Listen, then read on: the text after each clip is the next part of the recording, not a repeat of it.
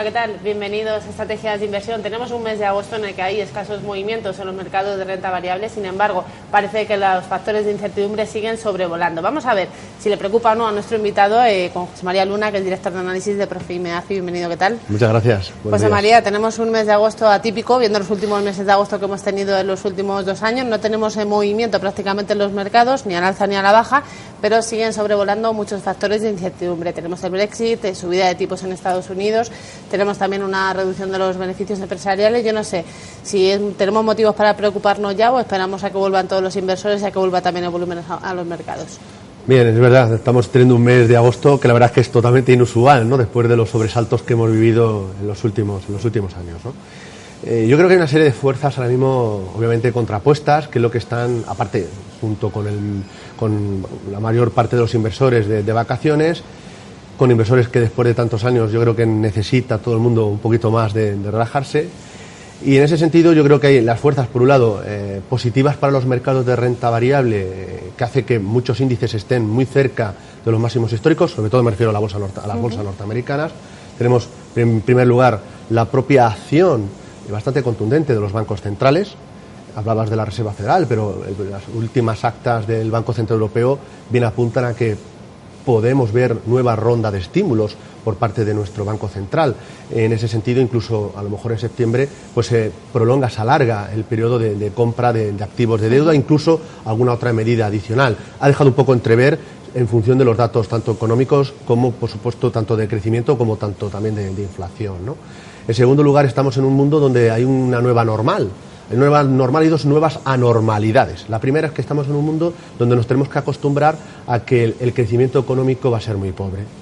Hay una ausencia, una falta de o una baja productividad, un mundo en el cual bueno, pues todo el mundo sacamos pecho porque si las primas de riesgo se reducen, pero es que hay un enorme endeudamiento. Y eso lógicamente contrarresta o resta puede restar crecimiento económico, sobre todo cuando se debe a gastos muy improductivos hay también otro problema muy grave, sobre todo en el primer mundo, y empieza a, darse ciertos síntomas en el, mundo emergente, que es el envejecimiento de la población.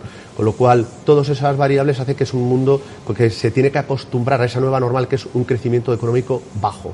Y la tercera normalidad es la GIL, la GIL que se busca ahora en la bolsa. Es curioso, ¿no?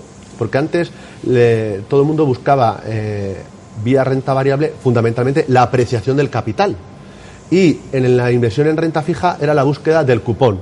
Pues miren ustedes, esto está cambiando gracias a nuestros bancos centrales. Ahora, eh, lo que se busca es apreciación de nuestro capital vía inversiones en renta fija, no tanto por la vía del cupón, y en segundo lugar lo que se busca la vía del agil es por la parte de la renta variable, si no, miren ustedes cómo están empujando a muchos ahorradores y muchos inversores a comprar bolsa, sobre todo teniendo en cuenta, ya digo, por los tipos de interés negativos. Ahora, es verdad que existen una serie de factores de riesgo. Y esos factores de riesgo, uno de ellos es, ¿habremos encontrado o estemos muy cerca del pico de los beneficios empresariales en Estados Unidos? Digo esto porque como Estados Unidos empiece a encontrar pues ese techo, porque si fijamos en los beneficios empresariales de, las bolsas europeas, clarísimamente están bajando. Podríamos hablar casi como una cierta recesión en muchos resultados empresariales. Esto no se da en el caso norteamericano, mucho menos si se excluye el sector energético.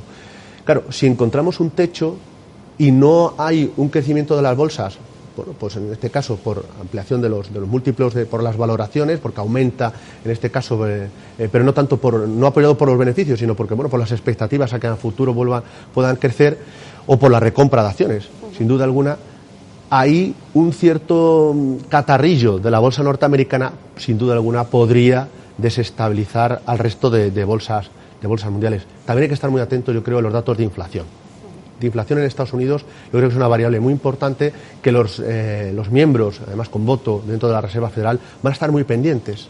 Yo no creo que vayan a actuar en el mes de septiembre, creo que de actuar lo harían ya en diciembre la Reserva Federal Norteamericana, pero yo creo que se van a fijar muy mucho del mercado laboral, pero sobre todo la inflación. Como haya cierta sorpresa de que haya inflación algo superior a la que en estos momentos se estima en la primera economía del mundo, podríamos ver no tanto, no solo la subida de tipos por parte de la Reserva Federal, que de subir sería muy leve, sino sí subidas en los mercados secundarios. Y eso tiene también un efecto, sin duda alguna, sobre el dólar. Todo eso combinado son factores de ruido suficientes para que mi estrategia o la estrategia que nosotros marcamos desde Profin o recomendamos a la hora de invertir en renta variable es de cierta cautela. El que está, que no aumente la posición de bolsa, ¿de acuerdo? El que quiere incrementar la exposición de renta variable, que tenga paciencia, porque puede haber ciertas, ciertas correcciones. Sobre todo, también muy importante que se apoye en fondos y compañías de calidad, que en un escenario, como decía, de esta nueva normal o anormalidad, de crecimientos muy bajos y en algunas partes del mundo sin presiones inflacionistas, pues sean empresas que sigan, sean capaces de seguir consiguiendo resultados y además que retribuyan al accionista vía dividendos, recompra de acciones. Em, Europa dejó de ser nuestro mercado de, preferencia, aunque sea un mercado que, como siempre, eh, todo el mundo es, eh, nosotros mismos también lo hemos dicho, es la eterna bella del baile, pero al final, eh, bueno, pues nos da muchas veces disgustos si no se quiere salir a bailar con nosotros. Entonces, tenemos que siempre recurrir a la economía o a la bolsa norteamericana, donde le apoya los fundamentales, sobre todo macroeconómicos, y también a, a las economías emergentes, que sí que hay alguna serie de variables que les hace atractivos. Y, por supuesto, que no falte la flexibilidad. Eso significa que también debe de haber cierta gestión activa. Le voy a preguntar, precisamente, ya que me está comparando la situación de Estados Unidos con la situación eh, de Europa, concretamente en España, tenemos a Wall Street en máximos y el mercado español pues no termina tampoco de repuntar. En el caso de que sufra Wall Street, va a sufrir Europa y va a sufrir España concretamente, porque así lo hemos visto en meses anteriores. Yo le quería preguntar si ve algún tipo de recomendación en la renta variable española, viendo que los precios a los que estamos, pues de momento son bajos y no sé si tiene potencial todavía. Vamos a ver, la bolsa española casi ni tocarla, ¿de acuerdo? Sí es verdad que se puede tener algo de renta variable nacional, o bien a través de fondos globales europeos, o algún fondo, eh, llamémosle de talento en bolsa española. ¿no? Puede ser, lo vamos a encontrar siempre en, gestoras como puede ser EDM, EDM Inversión, la gestora de Iván Martín, de, Magallanes, Azvalor, eh, eh, gestores de verdad que se separen clarísimamente de los índices Mirabot, etcétera, ¿no? con poco, poca presencia del sector bancario. Vamos a ver, a la a la bolsa española hay una serie de variables que sí que le, pueden apoyar, que le podrían hacer atractiva. Por ejemplo, hay una mejora objetiva, además, eh, de los datos macroeconómicos, tanto la parte de inversión como la parte de consumo. Que nos gustaría que fuera mayor, yo el primero. Me encantaría que, la mejora de la economía española fuera no a pasito a pasito, sino que fuera a pasos agigantados. Pero desgraciadamente está siendo pues de, de forma muy tenue. ¿no? En segundo lugar está el, apoyo de los bancos centrales. Evidentemente, el apoyo de los bancos centrales, eh, inundando de liquidez, sobre todo nuestro Banco Central Europeo, también permite que se reduzca los costes de financiación, no solo de nuestro Estado, sino también de nuestras compañías. Esto, obviamente, también es una nota o es una variable positiva. Y yo creo que algo que has dicho muy importante, las valoraciones. Es verdad que si las comparamos de muchas empresas frente a nuestras empresas eh, o a empresas homónimas dentro de, la renta variable europea, podemos encontrar compañías nacionales que realmente no cotizan a múltiplos muy elevados. Pero claro, España tiene una serie de hándicaps y uno de ellos, no cabe la menor duda, o los dos más importantes es, uno, la situación política. Esta situación de anormalidad, es que nos podemos encontrar con la sorpresa de que conozcamos quién es antes el presidente que se elija en Estados Unidos antes que en el caso español. Esta anormalidad que no se da en ninguna otra situación de momento en Europa, en otros países europeos, pues queramos o no, sí que puede restar inversión en nuestro país, sí puede crear dudas de cuáles son las siguientes eh, los resultados. En el caso de que fuéramos a una hipotética tercera o cuarta ronda, yo ya no descarto absolutamente nada, pero la agenda política si eso ya marca el descontento, ven ustedes, ¿por qué el señor Trump eh, tiene el éxito que tiene en Estados Unidos? Porque hay un descontento en Estados Unidos. Porque hay una serie de fuerzas en Europa eh, euroescépticas que tienen, que tienen eh, cabida ahora mismo y se habla tanto de ellas, porque hay un descontento político, un descontento social con respecto a la clase política. Y eso también se da en nuestro país. Y ese descontento puede generar inquietudes, incertidumbres que evidentemente hay que tenerlas muy presentes a la hora de posicionarnos en nuestro mercado. Y hay otra realidad los índices, eh, por eso decía de separarnos de los índices, pesan mucho una serie de sectores como puede ser el sector bancario.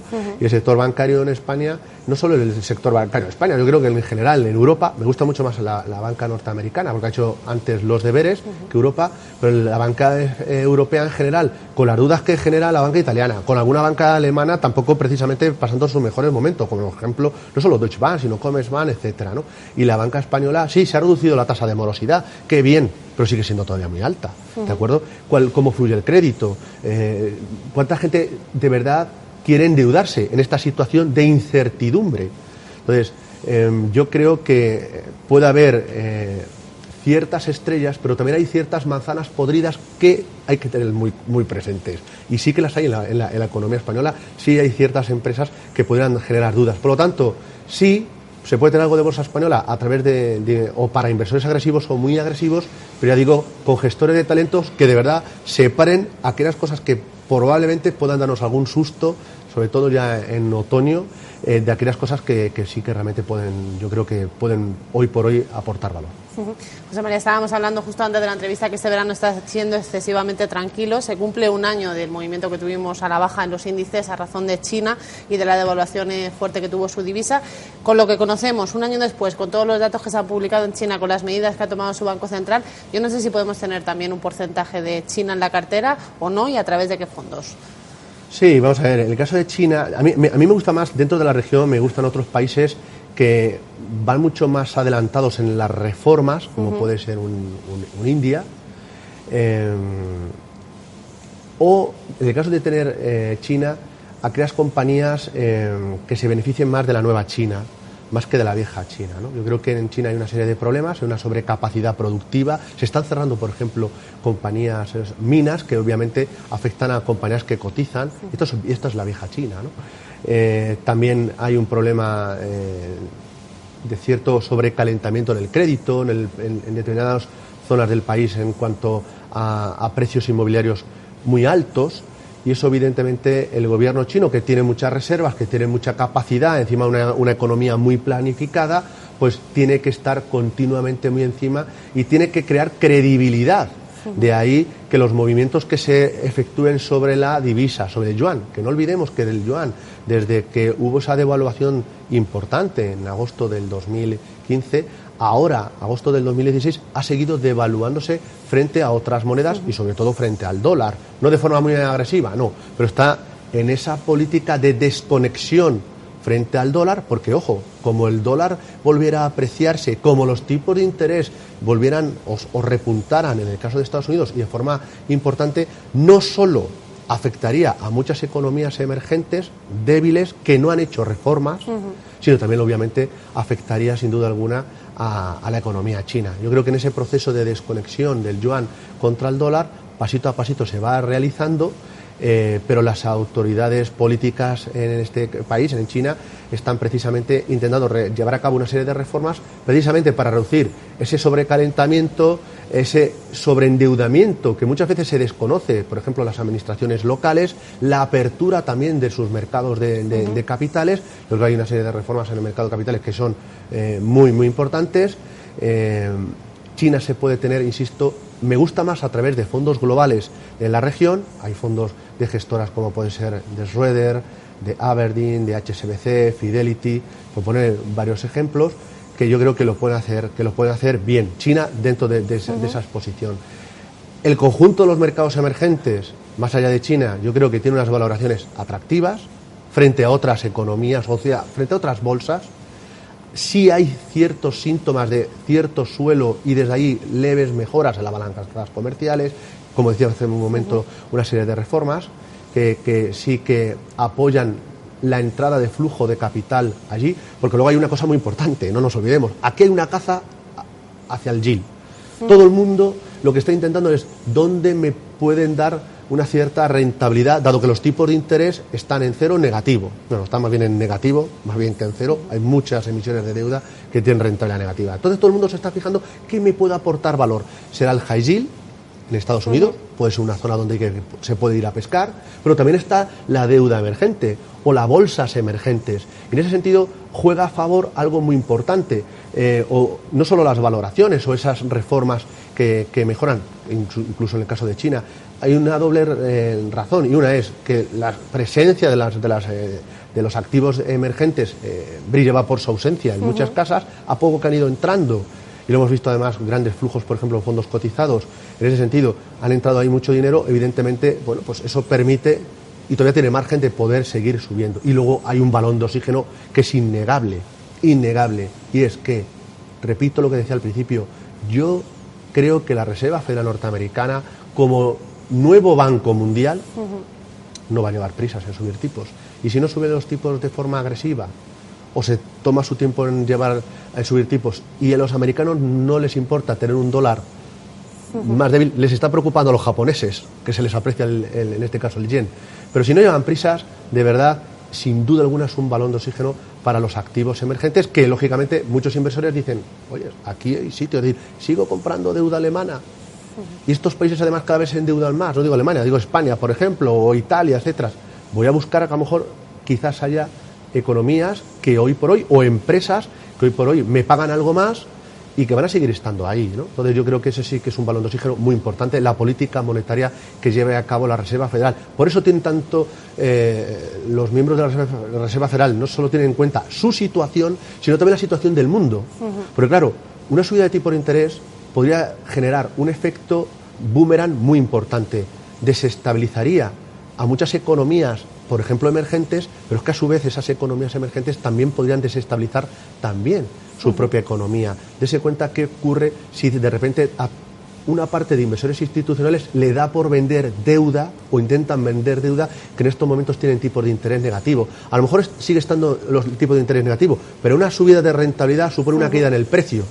¿De acuerdo? Y eso muchos gestores tendrían que empezar a vender otro tipo de activos por aplicar stop de pérdidas. Y a que no saben cuál es el activo que se suele vender porque es el más líquido de todos, la renta variable. Con lo cual, ojo, porque ahí hay un foco en el cual tenemos que tener mucha la atención. No solo beneficios, sino también. ¿no? Del, que, del que estábamos hablando. Esta misma semana hemos conocido la encuesta de gestores que lanza mensualmente Merrill Lynch, Bank of America, mostraba que los fondos de renta variable habrían eh, sufrido reembolsos por valor de 176.000 millones, al tiempo que los ETFs de bolsa habían captado capital por valor de 44.000 millones aproximadamente. No tiene nada que ver una cifra con otra, pero es verdad que parece una tendencia que está saliendo dinero de los fondos de gestión activa y está yendo a los fondos de gestión activa. Yo no sé si usted lo cree así y si es momento de tener algún tipo de inversión de estos fondos de gestión eh, pasiva en este momento. Sí, sin duda alguna. Vamos a ver, eso es un pequeño, un pequeño apunte, porque esto también es motivo de reflexión, ¿no? Y, la gente que nos, que nos ve eh, es bastante inteligente. Des en cuenta que se está, es curioso, los índices de bolsa están, muchos de ellos están en máximos, pero se están retirando dinero de la renta variable. Por algo será que están en máximos, ¿no? Hay una recompra de acciones. Se financia mucha gente, muchas empresas, a tipos cada vez más bajos y se compran sus propias acciones. Tengan esto muy presentes a la hora de cuidado con esos cantos de sirena, que esto le queda mucho potencial de subida, pero que dejen, en cuenta dónde están los flujos. ¿De acuerdo? Dicho esto, claro que sí. No está reñida, y lo vuelvo a repetir muchas veces, o una vez más, porque lo hago muchas veces con muchos inversores. No está reñida la gestión pasiva con la gestión activa. Y una forma de gestión pasiva, no solo fondos garantizados ni los fondos de rentabilidad objetivo. Una de ellas es los fondos cotizados bien que inviertan en deuda o bien que inviertan en bolsa. ¿Por qué es interesante contar con determinados fondos de gestión pasiva? Evidentemente es innegable, en primer lugar, que hay mercados que es muy, muy difícil batirlos de forma consistente año tras año. Porque si un año es mejor los small caps, otro a lo mejor el estilo de valor, otro el estilo growth, otro simplemente seguir al índice. Claro, si vamos a mantener una inversión, por ejemplo en el caso del SP500, fíjense ustedes qué fondo a 10 o 5 años es de los más rentables. Un fondo de Bank Inter, un fondo que se llama Bank Inter Índice América. ¿Qué hace este fondo? Pues este fondo lo único que hace es gestión pasiva, intenta replicar el comportamiento del SP500 y luego cubre el riesgo divisa.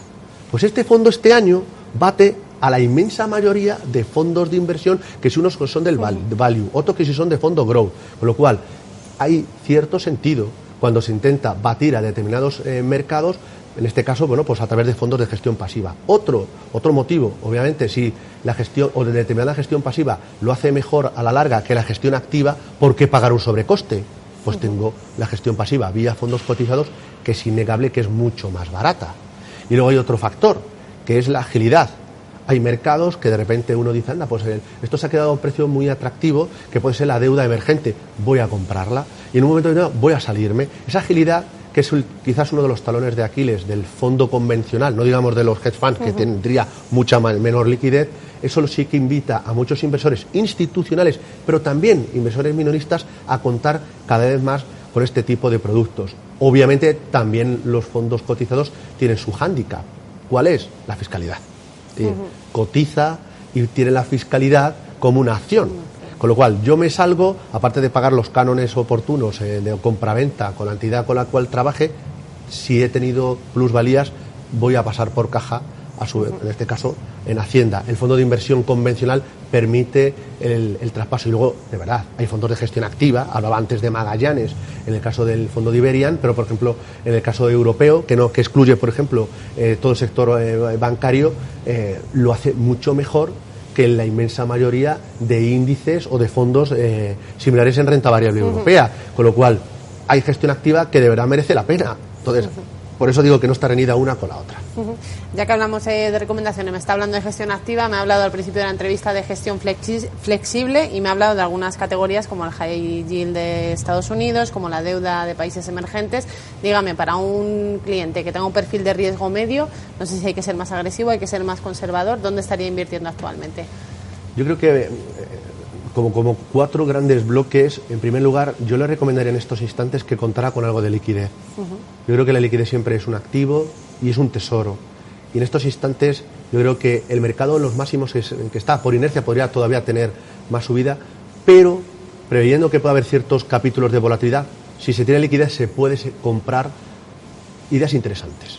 Con lo cual, en torno a un 10% en liquidez. ¿Dónde? Por menos ustedes, hay monetarios que tienen comisiones de gestión del 0,10 0,07 e inversiones mínimas de 1.000 euros. Eh, gestoras como Amundi, Credit Suisse, Renta 4, es decir, hay pues productos ahí que podemos tener aparcado el dinero. Luego, es verdad que en torno a un 20-25% sí que también por inercia y por estar soportado por la actuación de los bancos centrales, deuda corporativa. Para un riesgo medio sería como tres pilares. Deuda corporativa europea, eh, por ejemplo, el Schroeder Eurocorporate Bond, algún fondo de Raiffeisen, M&G, Invesco, ideas interesantes. En la parte de, deuda corporativa norteamericana me podría apoyar en fondos de la gestora PINCO o, por ejemplo, algún fondo de AXA de, high yield de corto plazo. Yo creo que puede ser algo interesante.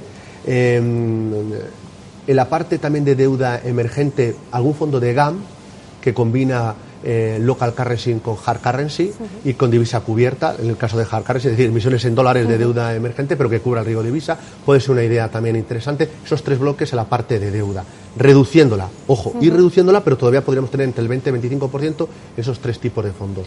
Luego, ¿el resto dónde? Pues eh, lo comentabas muy bien, es decir, bolsa, pero flexibilidad, calidad Flexibilidad a través de, fondos mixtos flexibles de bolsa que los vamos a encontrar en gestoras como puede ser Amiral, fondos de Sestan, en Belgravia, por ejemplo, en Sycomore, lo podemos encontrar en Avante, Pangea, en Merch Oportunidades. Es decir, hay un sinfín de gestores que de verdad lo están haciendo francamente muy bien y que creo que lo pueden seguir haciendo muy bien en este escenario.